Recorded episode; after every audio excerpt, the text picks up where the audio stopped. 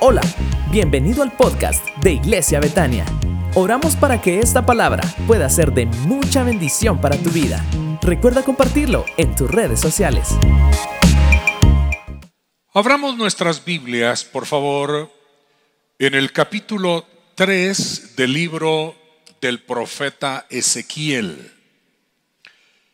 Capítulo 3 del libro del profeta Ezequiel para los que no están muy familiarizados con Ezequiel, pueden abrir su Biblia por los Salmos, luego ir a los profetas mayores, Isaías, Jeremías y luego Ezequiel.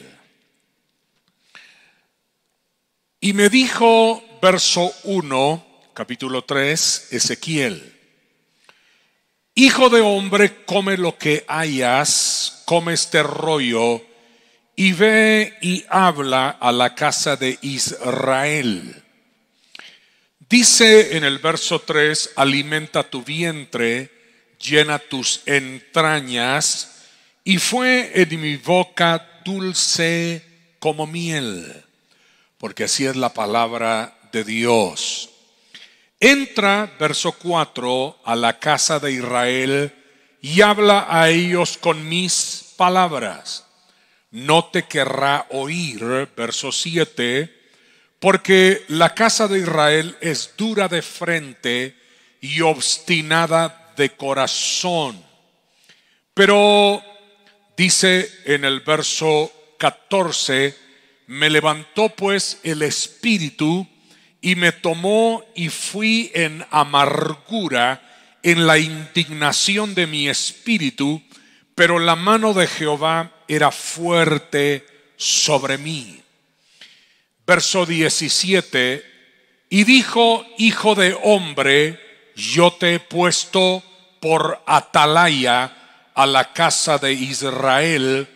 Oirás pues tú las palabras de mi boca y los amonestarás de mi parte. Pasemos ahora al capítulo 33 del mismo libro de Ezequiel. Y vino a mí palabra de Jehová diciendo, Hijo de hombre, habla a los hijos de tu pueblo y diles cuando trajere yo espada sobre la tierra y el pueblo tomare un hombre de su territorio y lo pusiere por atalaya. Hoy voy a hablarles sobre un tema que lo he titulado Atalayas. Antes de continuar con la lectura, permítame explicarle algo. Un atalaya en los tiempos bíblicos era un cefa. La palabra cefa significa vigilar, acechar, observar.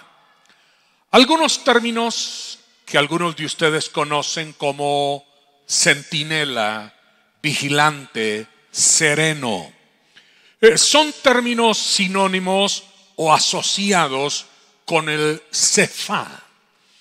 Pero el término en la Biblia implicaba algo más que tan solamente mirar. La palabra Cefa era porque cuando el vigilante o el atalaya observaba, se inclinaba hacia adelante para poder otear el horizonte. Probablemente usted en alguna ocasión ha visto a alguna persona que hace eso. Se inclina hacia el frente y algunos hasta entrecierran los ojos para poder tener una mayor apreciación de lo que podrían observar al fondo de un paisaje o de una montaña o de un valle. Los cefan, los atalayas, se colocaban en los muros, porque en los tiempos bíblicos las ciudades eran pequeñas y amuralladas, y cada cierto tiempo en los muros había una garita. En la garita estaba el atalaya, el vigilante, y su función era advertir si había una amenaza de merodeadores o de enemigos que acechaban. En inglés la palabra watchman. Ah, no sé si alguna vez escuchó usted el caló usado aquí en Guatemala eh, que decía es que es un guachimán. Eh, guachimán se les llamaba a los encargados de eh, permanecer durante la noche o durante el día vigilando una bodega o un lugar. Pero el término watchman realmente tiene la misma connotación. Sin embargo, hay que considerar el hecho de que todos somos atalayas. Vamos, se levante su mano derecha y diga conmigo, yo soy, vamos, póngale un poquito de más energía, diga, yo soy una atalaya. Cuando dice aquí el verso 7 de Ezequiel 33, a ti pues, hijo de hombre, te he puesto por atalaya a la casa de Israel. Es porque ser un vigilante, un atalaya, un centinela, es una asignación divina. Porque usted tiene el compromiso de velar por su familia.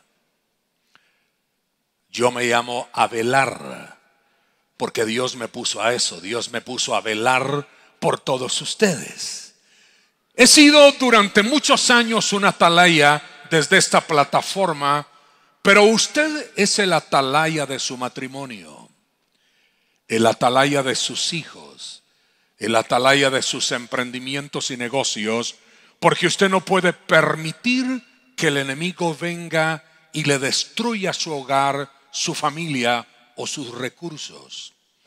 Por eso es que todos nosotros, de alguna manera, ejercemos la función de atalayas para proteger lo que Dios nos ha confiado. En el libro del profeta Isaías, capítulo 62 y verso 6, hay una hermosa declaración relacionada con esto. Y dice, sobre tus muros, oh Jerusalén, he puesto guardas o atalayas. Todo el día y toda la noche no callarán jamás. Los que os acordáis de Jehová, no reposéis.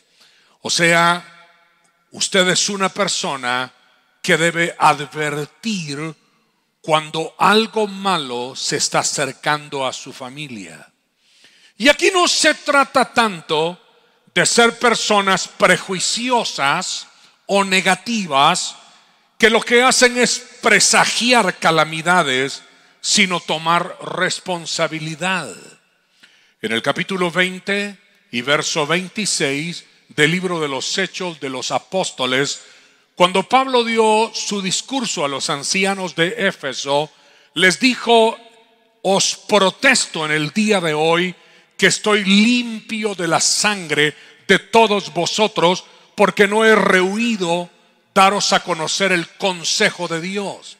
O sea, todos tenemos una responsabilidad para que en un momento dado Dios no nos responsabilice por no haber denunciado algo que debió haberse dado a conocer. Por eso la escritura dice, despiértate tú que duermes y levántate de entre de los muertos y te alumbrará Cristo. Yo deposito hoy con la palabra y la gracia de Dios un espíritu de vigilante en su vida, para que usted tenga la capacidad de poder saber lo bueno que Dios le trae y lo malo que debe rechazar. Pero terminemos la lectura de Ezequiel 33 y oramos. Y la palabra de Dios dice así. Cualquiera que oyere, verso 4, el sonido de la trompeta y no se apercibiere, y viniendo la espada lo hiriere, su sangre será sobre su cabeza el sonido de la trompeta oyó y no se apercibió, su sangre será sobre él. Pero si el atalaya viera venir la espada y no tocare la trompeta, y el pueblo no se apercibiere, y viniendo la espada hiriere de él alguno, este fue tomado por causa de su pecado, pero demandaré su sangre de mano del atalaya. Aquí termino en el verso 11. Vivo yo, dice Jehová el Señor, que no quiero la muerte del impío, sino que se vuelva de su camino y que viva, porque moriréis, oh casa de Israel. Y diles, la justicia del justo no lo librará el día que se revelare, y la impiedad del impío no le será estorbo el día que se volviere. Amado Padre, queremos pedirte que hoy hables a nuestros corazones. Ayúdanos, oh Dios, a ser tus atalayas. En el nombre de nuestro Señor Jesucristo. Amén. ¿Y qué le parece si damos un aplauso al Señor muy fuerte y con mucho entusiasmo? Y por favor, tengan la bondad de sentarse. Le explicaba hace unos momentos que la acción de inclinarse era para saber que se acercaba. Así nosotros debemos discernir cuál es el verdadero peligro que acosa o el verdadero peligro que acecha. Porque no siempre lo que apreciamos es la raíz de un mal que puede dañar nuestro matrimonio, nuestros hijos, nuestra salud o nuestra economía. Para ejemplificarles esto un poco mejor, vamos a echar una mirada al libro segundo del profeta Samuel, capítulo 18. Y dice aquí la escritura en el verso 26, y vio el atalaya a otro que corría, y dio voces el atalaya al portero diciendo, he aquí el otro hombre que corre solo, y el rey dijo, este también es mensajero. Y el atalaya volvió a decir, me parece el correr del primero como el correr de Ahimas, hijo de Sadoc. Y respondió el rey, ese es hombre de bien y viene con buenas nuevas. Seguramente todos nosotros podemos darnos cuenta de que hay cosas buenas y nuevas que Dios ha preparado para bendecirnos. Y yo declaro sobre tu vida y sobre tu familia que este va a ser un buen año para ti. Alguien que lo crea y que diga gloria a Dios. Este va a ser un buen año. Van a venir mensajeros con cosas nuevas. Glorificado sea Dios. Pero tenemos que reconocer también que así como puede venir lo bueno, puede venir lo malo o lo adverso.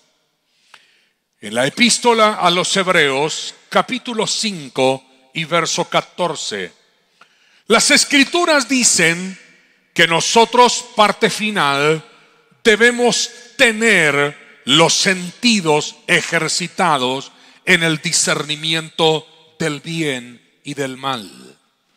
Y probablemente dentro de los mejores atalayas o profetas que tenemos están los padres.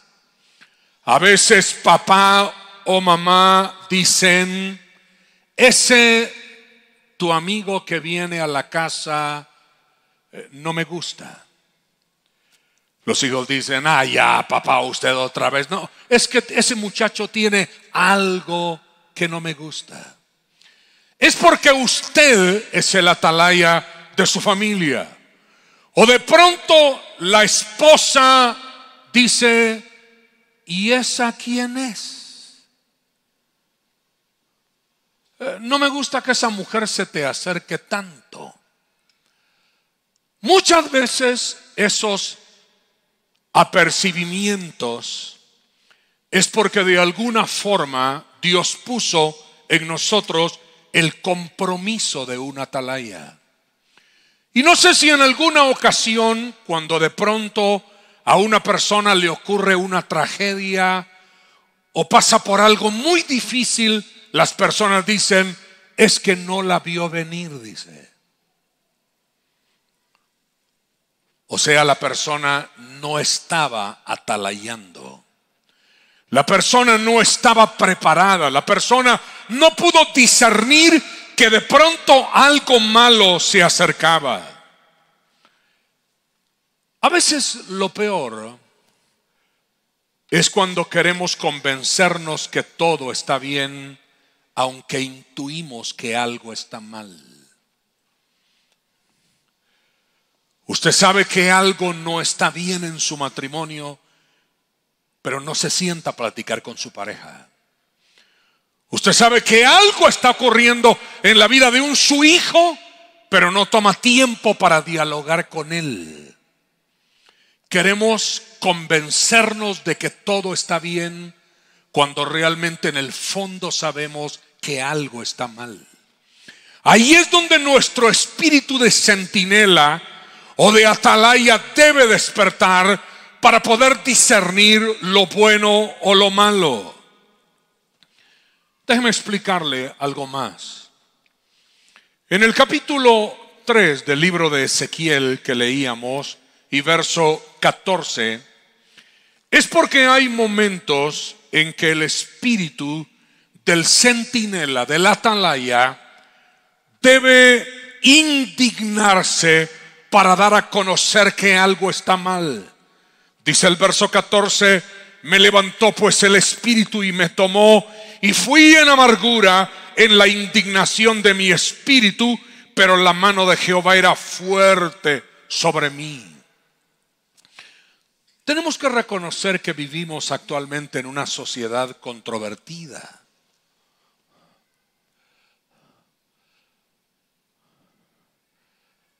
Las tendencias actuales son perjudiciales para el hogar y la familia. No podemos decir amén al aborto. Tampoco podemos aprobar todos los desmanes y la degeneración sexual de la época en la que vivimos. Porque al fin y al cabo Dios nos puso para atalayas para decirle a lo bueno bueno y a lo malo malo. Tenemos que reconocer también que probablemente toda esta situación que se ha dado actualmente en el mundo ha sido para que las personas puedan reflexionar sobre muchas cosas que aprobaron, pero que realmente no están bien. Y esta fue la causa de la diáspora o la dispersión de Israel. En el segundo libro de los Reyes, capítulo 24, versos 11 al 14, allí la palabra describe cómo vino Nabucodonosor, rey de Babilonia, contra la ciudad cuando sus siervos la tenían sitiada. Y luego siguen los versos siguientes explicando cómo los hijos de Israel fueron llevados a Babilonia porque no tomaron en cuenta las advertencias de sus atalayas y de los profetas. Sin embargo, en medio de las buenas noticias, se levantó Ageo en el capítulo 2 y verso 9 de su libro, que lleva su nombre, para decir, la gloria postrera de esta casa será mayor que la primera. Y aunque entendemos que vivimos en un mundo que ahora está hostigado por el mal y por la perversión, sin embargo, el buen Dios del cielo ha preparado cosas buenas para ti, para toda tu familia y para los tiempos venideros. Alguien que lo crea y que diga gloria a Dios. Alabado sea el nombre del Señor. Por eso es que cuando el profeta se comió el rollo, en su boca era miel, pero en su vientre fue amargura. A veces en medio de la amargura, del dolor, de las malas noticias y de todo lo que acontece hoy en el mundo, está por el otro lado el sabor de la miel de saber que Dios nos da victorias y que vienen tiempos buenos para los que aman a Dios y para los que le sirven con todo su corazón. Los que puedan creer esto, que le brinden un aplauso al Señor, glorificado sea su santo nombre. Dios asume la posición de un atalaya al juzgar las acciones de los hombres. Echamos una mirada al capítulo 66 y verso 7 del libro de los Salmos. Salmos, capítulo 66 y verso 7 dice, Él señorea con su poder para siempre, sus ojos atalayan sobre las naciones y los rebeldes no serán enaltecidos. Por algo Dios permite lo que permite. Por algo se vino esta pandemia, porque Dios sigue atalayando sobre las naciones. Por supuesto, entendemos que el mundo actual no es mejor que en tiempos bíblicos, pero nunca se debe perder la esperanza por un mañana mejor. En el libro de los Salmos, capítulo 130 y verso 6 dice, mi alma espera a Jehová más que los centinelas a la mañana, más que los vigilantes, más que los atalayas a la mañana. ¿Por qué mi alma espera a Jehová y más que los centinelas a la mañana? Porque estamos creyendo que el mañana nos va a traer cosas buenas.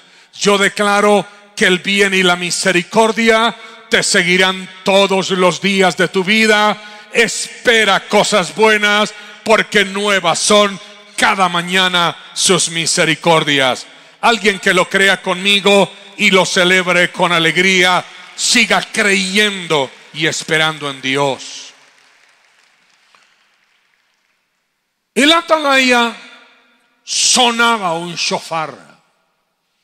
La trompeta del shofar es la palabra de Dios que advierte y prepara para la batalla, porque cada vez que el enemigo aparecía y los atalayas tocaban la trompeta, era el momento de fortalecer los muros. Fortalezca los muros de su matrimonio.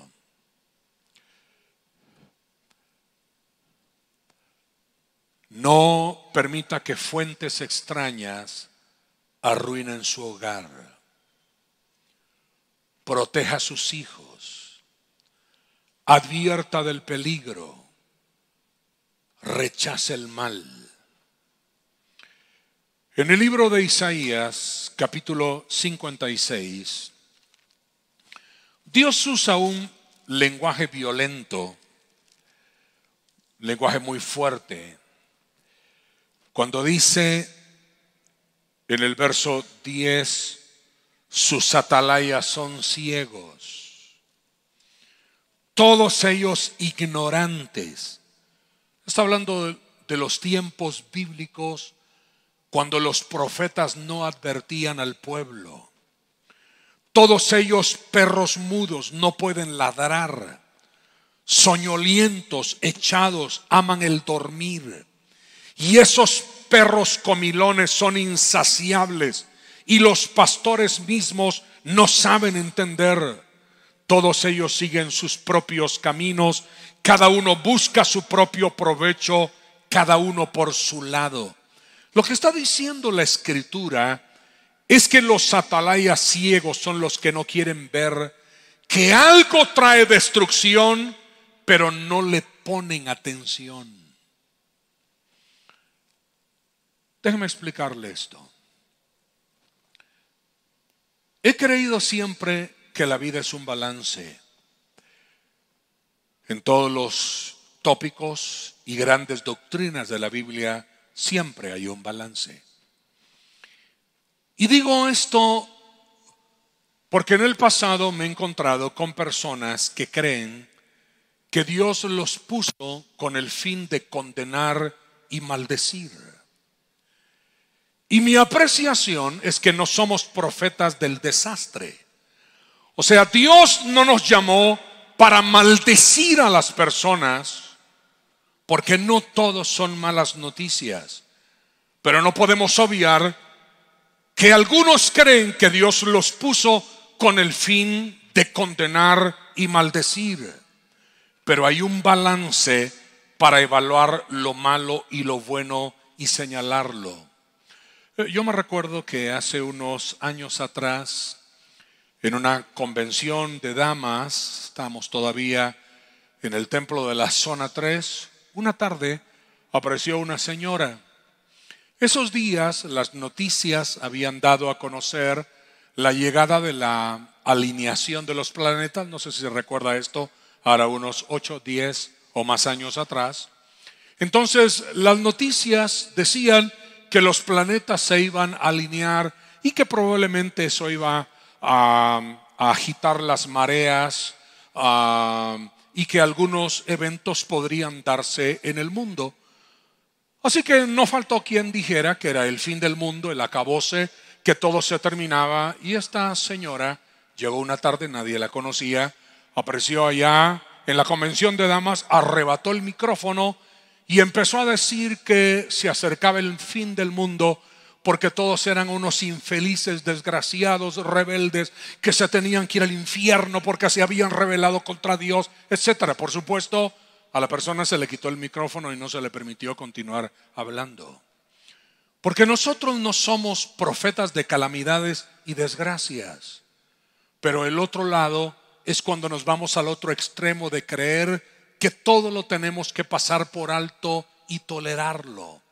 Cuando la vida realmente es un balance y comprender que por un lado tenemos la responsabilidad de denunciar lo malo, pero por el otro lado debemos tener la fe para creer que lo mejor de nuestras vidas todavía no lo hemos vivido, sino que está por venir, porque nuestro Dios es un Dios bueno y ha preparado para usted y para los suyos grandes cosas. Alguien que lo celebre con alegría y que diga gloria a Dios.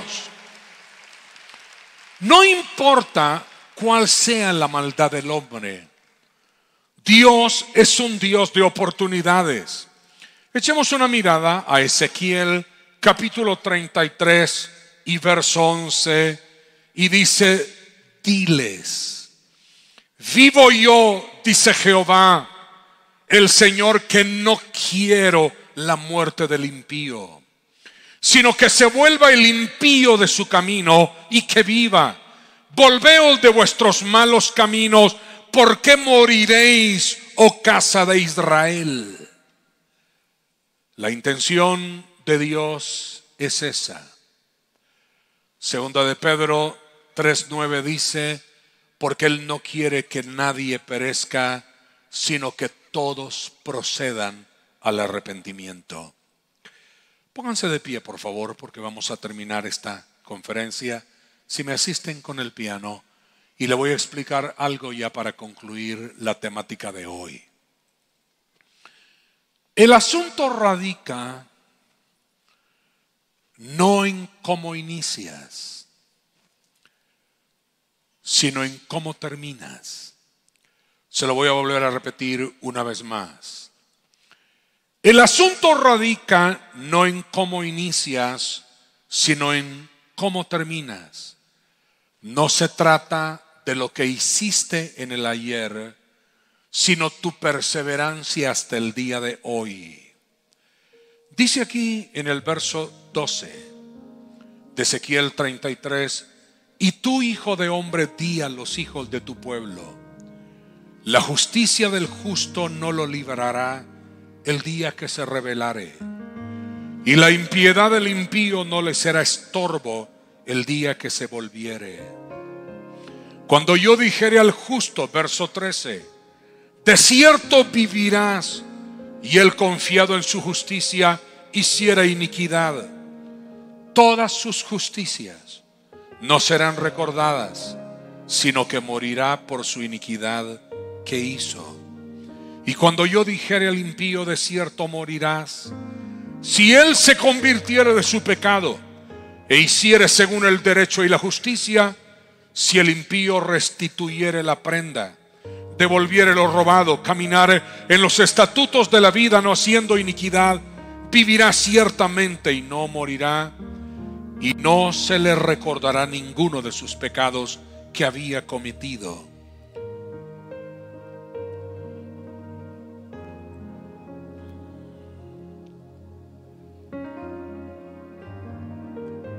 Nunca abandone los caminos de Dios. Sea perseverante en su fe hasta el último día de su vida. Porque de nada servirá una vida de justicia si al final usted lo abandona todo.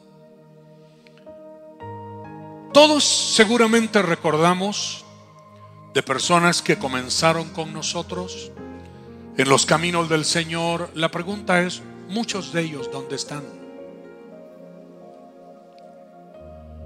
Pero por el otro lado, tenemos el testimonio de personas que tuvieron una vida mala, sombría, triste, pecadora, pero de pronto un día la gracia del Señor los alcanzó y toda su vida cambió. Esa es la razón del por qué usted y yo estamos aquí el día de hoy. Porque Dios pasó por alto todos nuestros hierros, todos nuestros pecados y nos brindó una nueva oportunidad. Conviértase en una atalaya para los suyos. Sea el vigilante de su familia.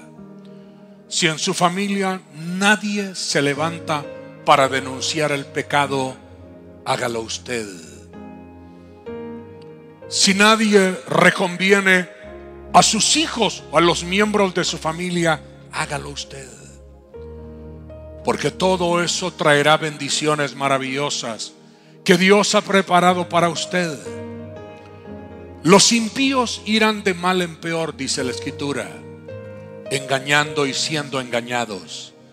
Pero la vida del justo es como la luz de la aurora que va de aumento en aumento hasta que el día es perfecto.